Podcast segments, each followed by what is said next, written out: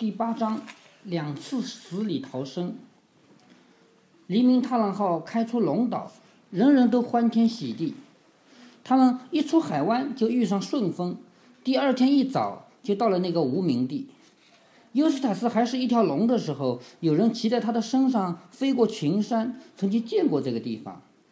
这是一块地势低的绿岛，上面只有一些兔子和几只山羊。不过，根据石屋的残址，就是石头的房屋，还有留的一些，还有火烧过发黑的地方来看，他们断定这里不久前还住过人。岛上还有一些骨头，还有破烂的武器。海盗干的好事，凯斯宾说。要不就是龙干的，埃德蒙说。他们在岛上另外找到唯一东西是沙滩上的一只小皮艇。又叫皮筏子，就是用皮做的船。嗯，那里用那是用生皮蹦在一个柳条框上面做成的，是一条小小的船，只有四英尺长，一英尺就这么点，四英尺就这么长。嗯，只有四英尺长。这么小的船，对船上的桨还搁在那儿，倒也大小相称，也说明那个桨也很小。他们心想，要么这船是给孩子造的，要么那个地方是小矮人。雷佩奇普决定留着这条船，因为这船的大小跟他正好合适，所以他把小船就弄到大船上去了。他们把这个地方称作火烧岛，中午前就开走了。他们趁着东东南偏南的风航行了五天，看不见一块陆地，也见不到鱼，见不到海鸥。后来有一天下了一场大雨，到午后才停。尤斯塔斯输给雷佩奇普两盘棋，不免又露出露出讨厌的老样子。埃德蒙说他真希望他们能跟苏珊一起到美国去。这时，Lucy 在船尾的窗往往船尾窗外一看，说：“哎，我相信雨真停了。那是什么呀？”他们全部跌跌撞撞地登上船尾楼去看。这只见雨水已经停了，值班的德里宁正拼命地盯着船尾外面的东西。说的确切一些，是好几样东西。那些东西看上去有点像光溜溜的圆石块儿，每块中间相隔大约有四十英尺，排成整整的一长列。可那些不会是岩石，德里宁说，因为五分钟前那还没有东没有这些东西呢。有一块刚才不见了，Lucy 说。是啊，还有一块冒出来了，埃德蒙说。靠近了，尤斯塔斯说。见鬼！凯斯宾说，整个东西都朝这儿移动了，而且移动的比我们的船开得快多了，陛下。德里宁说，转眼间就会追上我们的。他们都屏住了气，因为在陆地上也好，海上也好，受到不明真相的东西的追逐，可一点儿也不妙。谁知那个东西一露头，竟比他们任何人猜通的、猜测的还要可怕的多。忽然间，离他们左舷只有一个投球的距离，就是扔球扔出去的距离，这么一点点啊！一个吓人的脑袋冒出海面，脑袋上除了贝壳类的动物寄生的地方以外，是一片碧绿和朱红色，还长着紫红色的疙瘩，形状很像是马的头，只是没有耳朵。脑袋上长着很大的眼睛，这样的眼睛生来是透视海洋深处的。还有一张咧开的大嘴，上下两长满两排尖利的牙齿。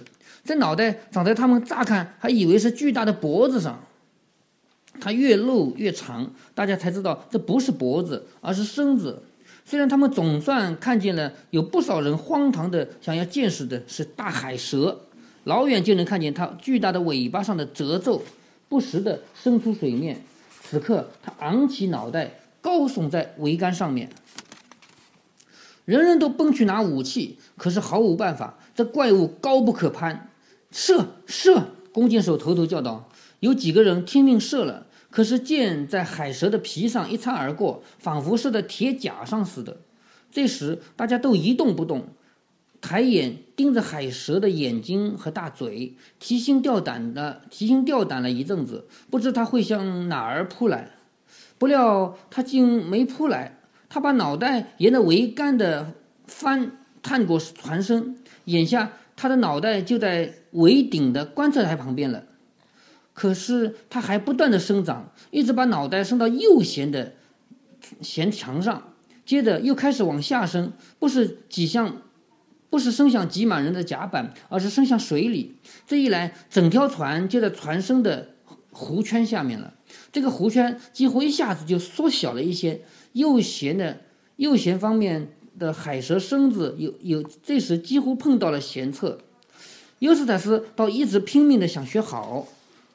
后来天下雨了，他同别人下棋又退步了。这时他居然做出平时从没做过的一件壮举，他随身带着凯斯宾借给他的一把剑。正当蛇身快接近右舷舷侧，他身上向舷侧哦，他身上向舷侧猛扑过去，使出浑身力量开始对他猛刺一下。他固然除了使凯斯宾那把第二。那第二把好剑折成碎片以外，毫无收获。就是他这样一刺过去，除了把剑弄碎了以外，没有别的收获。可是对于一个初出茅庐的人来说，这倒是一件好事儿。为什么呢？他以前是很胆小的，也也也不也不喜欢，也不敢出海。但是这次看到蛇，他主动出击了，说明他进步了。要不是那时雷贝奇普大声喊道：“别打，推！”别人早就跟他一起动手了。即使到了那个危急的关头，老鼠居然劝大家别打，这倒非同寻常。所以大家眼光都转向他。当他猛地扑向船舷墙，挡住海，挡在海蛇前面，用他那毛茸茸的细小的身子挡住海蛇那个长满鳞甲、滑腻腻的巨大身子，尽量使劲往外推。好多人这才明白他的用意，纷纷冲到船舷两侧，照样往外推。过了一会儿，海蛇的脑袋又出现了，这回又是在左边，而且这回背对着大家。于是大家都明白了，这个怪物竟把身子绕绕成一个圈，套着黎明踏浪号，并开始把圈收紧。这是蛇捕别的动物的方法，你知道吗？还听说有一种蛇会，呃，把，嗯。呃，会把一些动物呃绕着。嗯，本来就是这样的呀。蛇，比如说蛇，它要抓小小的动物，抓青蛙的话，它一一口咬了能吃下去；但是它要抓兔子，它就总不能咬下去吧？它它就绕绕着。要等这个圈收收的相当紧了，啪的一下子，原来的大船就会变成漂浮的碎片，它就可以在水里把它们一个个收拾掉。他们的唯一生路就是把这个圈往船后推，推着它划过船尾，不然就得把圈套朝另一个方向推，让船身前进，拖出圈套。雷贝奇普势单力薄，当然休想办到。这无疑是皮肤撼大树，皮肤是很小很小的动物，那皮肤去摇大树肯定摇不动，叫皮肤撼树，一个成语。到别人把他推到一边时，他已经用尽了力气，差点送了命。一会儿功夫，全船的人员，除了 Lucy 和晕倒的老鼠以外，都沿着两边的悬墙排成两条长队，个个前胸贴后背，这样整列队伍的重量都落在船尾的一个人身上。大家拼命推，推了几秒钟，难受的像推了好几个小时，看看还是毫无结果。大伙儿。关节散了架，汗珠往下淌，哼哼嘿嘿，直喘大气。这时，他们觉得船在动了，他们看见蛇离离桅杆比先前远了。不过，他们也看到蛇圈缩缩小了。这下子，真正的危险就迫在眉睫了。他们能不能让船尾楼穿过这个圈套呢？这个圈套是不是已经太紧了？是啊，这个圈套正好绕着贴着船船尾楼的栏杆。十几个人跳上船尾楼去，这样就好多了。这会儿海蛇的身体很低，他们可以在船尾楼对面排成一排，并肩一起推。大家满怀希望。后来突然又想起黎明踏浪号高耸的雕花船尾，那个龙尾要让船要让龙尾摆脱那个圈套，可万万办不到。拿一把斧子，凯斯宾嘶声竭力地喊道：“照旧用力推。” Lucy 对什么东西放哪儿都一清二楚，他正站在主甲板上，抬眼望着船尾楼。听到这话，他一下子就走下舱，拿了斧子，奔上楼梯，赶到船尾楼。谁谁知，正当他到了顶上，只见嚓咔嚓一声，就像树木倒下似的一声巨响，船身摇摇摆摆往前冲去。因为就在那个千钧一发之际，就很紧张的时候，不管是因为海蛇被人使劲猛推也好，海蛇愚蠢的决定抽紧了圈套也好，整个雕花船尾都折断了，大船也就自由了。本来那个船船前面有船首楼，后面有船尾楼，这样推是推不了的。但是整个雕花的船尾楼折断了，这下就船到自由了。大伙儿都精疲力尽，顾不上看 Lucy 见到的情形。原来在船尾楼后面的几码外，海蛇身子的圈套一下子越收越小，扑通一下不见了。Lucy 老实说，她看见那怪物脸上有一种白痴的满足样子，可是她那时当然十分激动，这可能只是想象而已。不过有一点是肯定的。这条海蛇非常蠢，因为它没有追这条船，而是掉头去，开始在自己全身上下嗅探，就是到处闻闻，仿佛以为能找到船的残骸似的。可是黎明踏浪号已经安然脱身，顺着清风航行，大家全在甲板上躺着、坐着，喘气的喘气，呻吟的呻吟。过了一会儿，才开口谈论取笑这事儿。但等端上了一些甜酒，大家居然还高举。啊！举杯祝贺，大家都夸尤斯塔斯勇敢，虽然那是无济于事的，也也夸雷佩奇普勇敢。雷佩奇普想了一个主意，对吧？这次脱险以后，他们又航行了三天，只看见大海和天空。这已经第几次死里逃生了？第一次。嗯。只看见大海和天空。第四天转了北风，海面开始升高，到了中午几乎转为大风了。可就在这时，他们看见左舷船头那边有陆地。陛下，请恩准，德里宁说：“让我们划桨停靠在港口里，设法在那里避避风，等风过了再说。”凯斯宾同意了。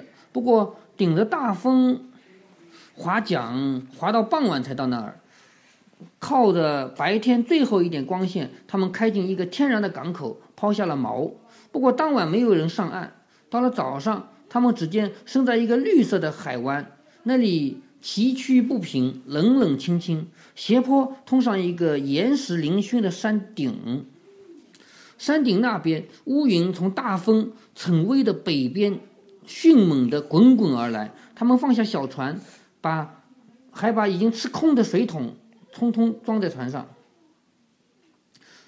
我们到哪条河里去打水呀，德里宁？凯斯宾一边在小船的船尾板上坐下，一边说：“看上去这两条河流，看上去有两条河流进海湾里呢，有两条河流进海湾里呢。”这没关系，陛下，德里宁说。不过我看划到右舷那边东东边那条路程短一些。下雨了，露西说。我想是下了，埃德蒙说，因为这时已经下起了倾盆大雨。我说：“我们还是到另一条河边去吧，那有树可以避雨。”“是啊，去吧。”尤斯塔斯说，“白白淋湿可没意思。”谁知德里宁一直稳稳地把小船朝右舷驶去，就像讨厌的家伙开车。你说，你向他说明开错路了，他还以一小时四十英里的速度继续往前开。他们说的对，德里宁，凯斯宾说：“你干嘛不调转船头，划到西边那条河去？”随陛下的便。德里宁有些不快地说：“他昨天以为天气，昨天为天气担心了一天。他不喜欢陆地上的人。到了？到了那个不知道名字的岛啊。嗯，看看地图啊，地图上应该没有这些岛。这 个地图上，这里是东部的海域，这里没有画什么什么岛，什么什么岛。其实他人已经到这儿来了，明白吗？嗯。”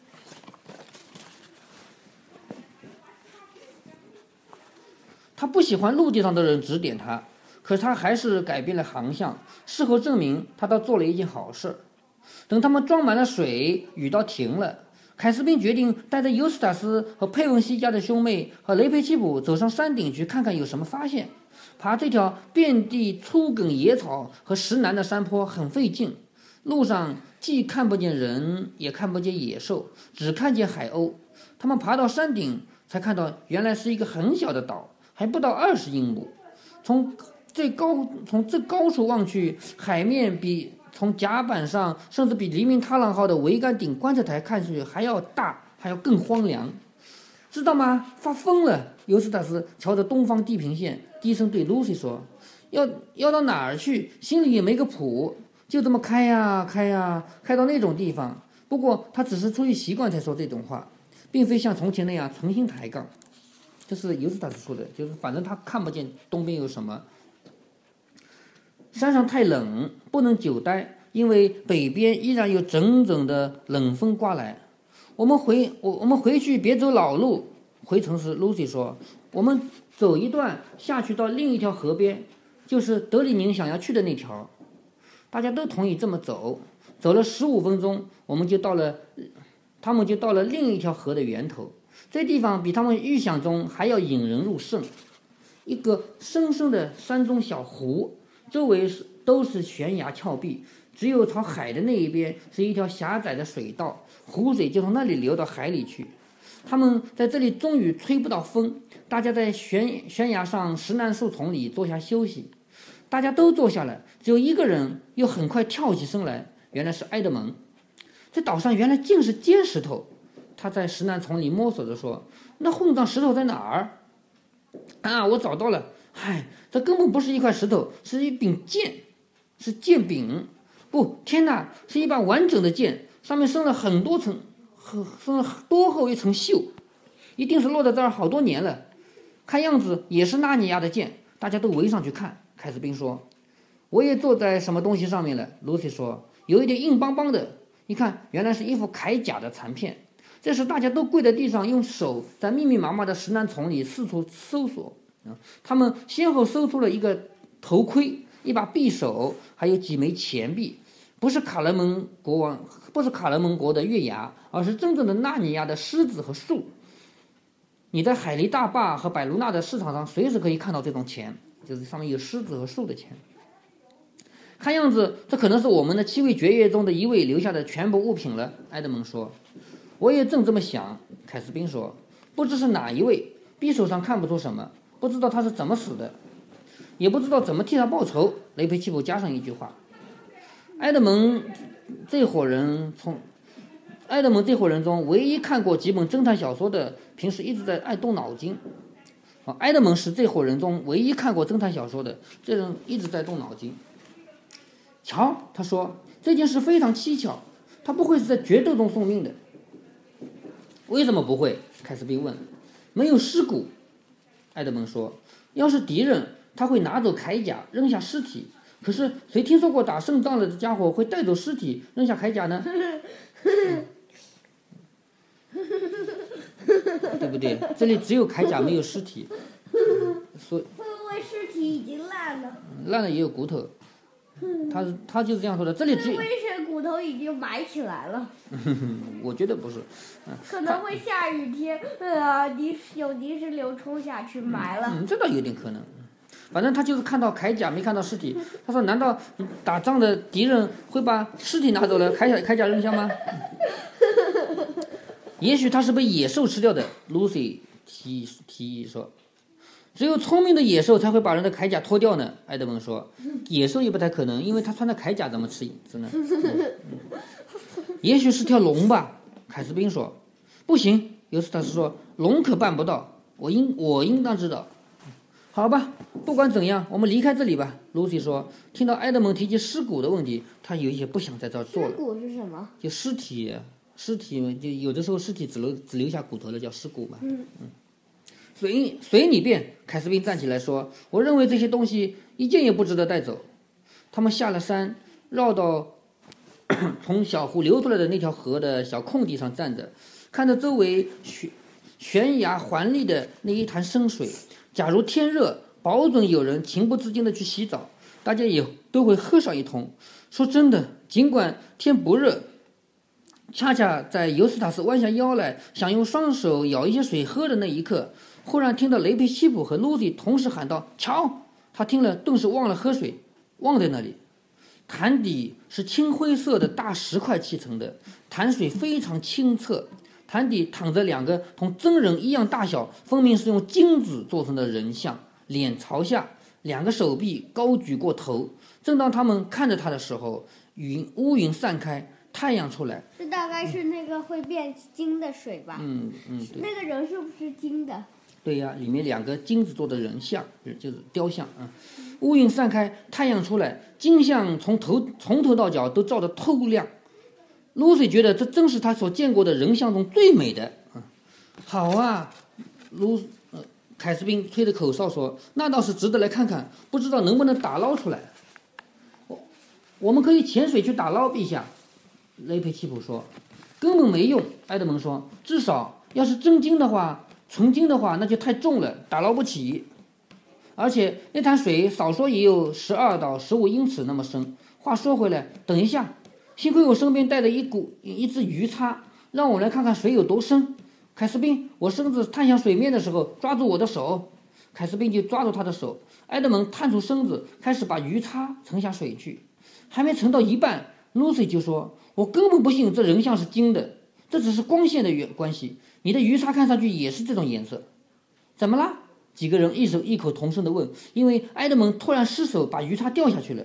我拿不住了，埃德蒙气喘吁吁地说：“似乎很沉呢。”这会儿沉到底了，凯斯宾说：“露西说的对，这看上去就像就就跟人像一样的颜色。就他的鱼叉掉下去以后，也看起来也是金色。于是他们就觉得这里面两个人肯定也不是金的。看来埃德蒙的血，看来埃德蒙靴子上出了点问题。至少他正弯下腰去，可是他忽然一下子挺直身子，尖声的叫嚷起来。大家听了简直不敢不不从。往后退，从水边后退！你们大伙马上！他们都向后退去，目不转睛地看着他。瞧，埃德蒙说：“瞧我的靴子，看上去有点发黄。”尤斯塔斯开了个头：“是金的，纯金的。”埃德蒙插嘴说：“要瞧，我摸摸看，皮子已经从靴尖上脱开了，像铅一样沉。”阿斯兰在上，凯斯宾说：“凯斯宾叫阿斯兰在上，你的意思是不见得说。”是的，我是这个意思。埃德蒙说：“那潭水把一切都变成了金子，把鱼叉变成，把鱼叉变成了金的，所以才这么沉。潭水刚溅到我的脚上，幸亏我没有光着脚，倒把我的靴子变成金的了。潭底那个可怜的家伙，怎么明白了吗？原来那根本不是一座雕像。”卢水西低声地说：“是人掉下去能变的吧？”嗯，不，现在全部真相大白了。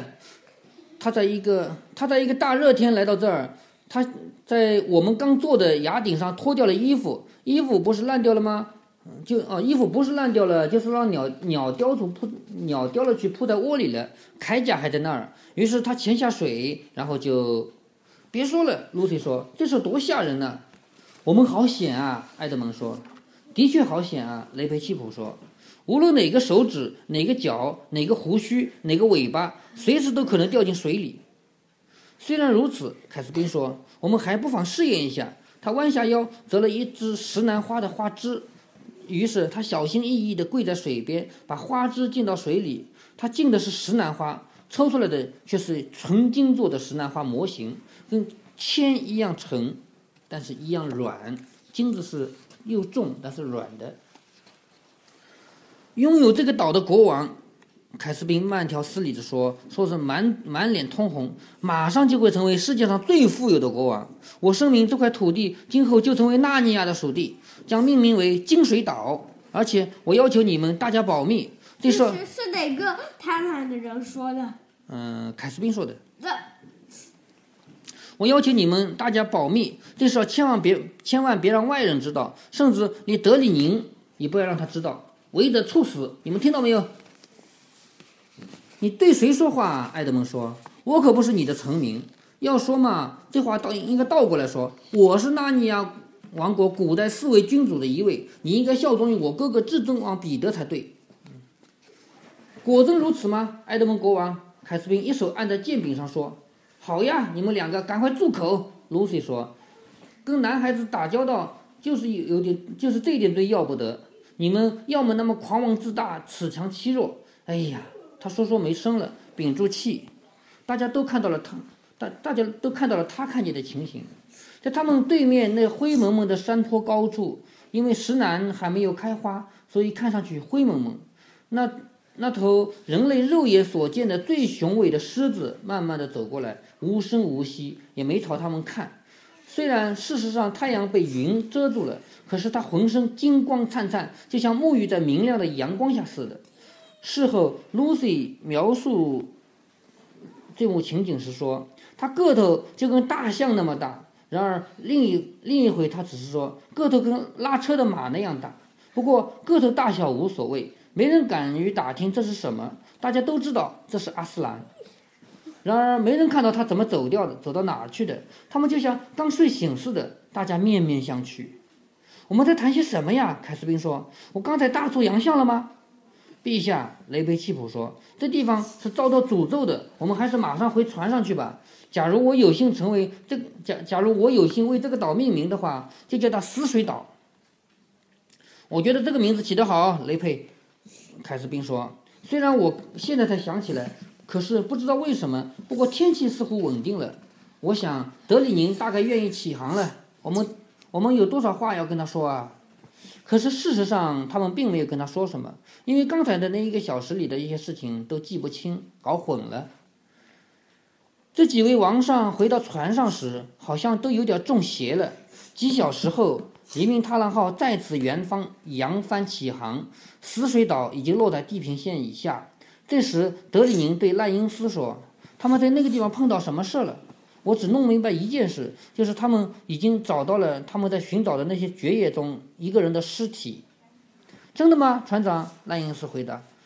这一来找到三个了，只剩下四个。按照这个速度，我们过了新年马上就可以回家了。这倒也是，这倒是一件好事儿。我的烟草快抽得差不多了，明天见，船长。好，我们第八章结束了。第九章是什么？第九章声音岛。声音岛。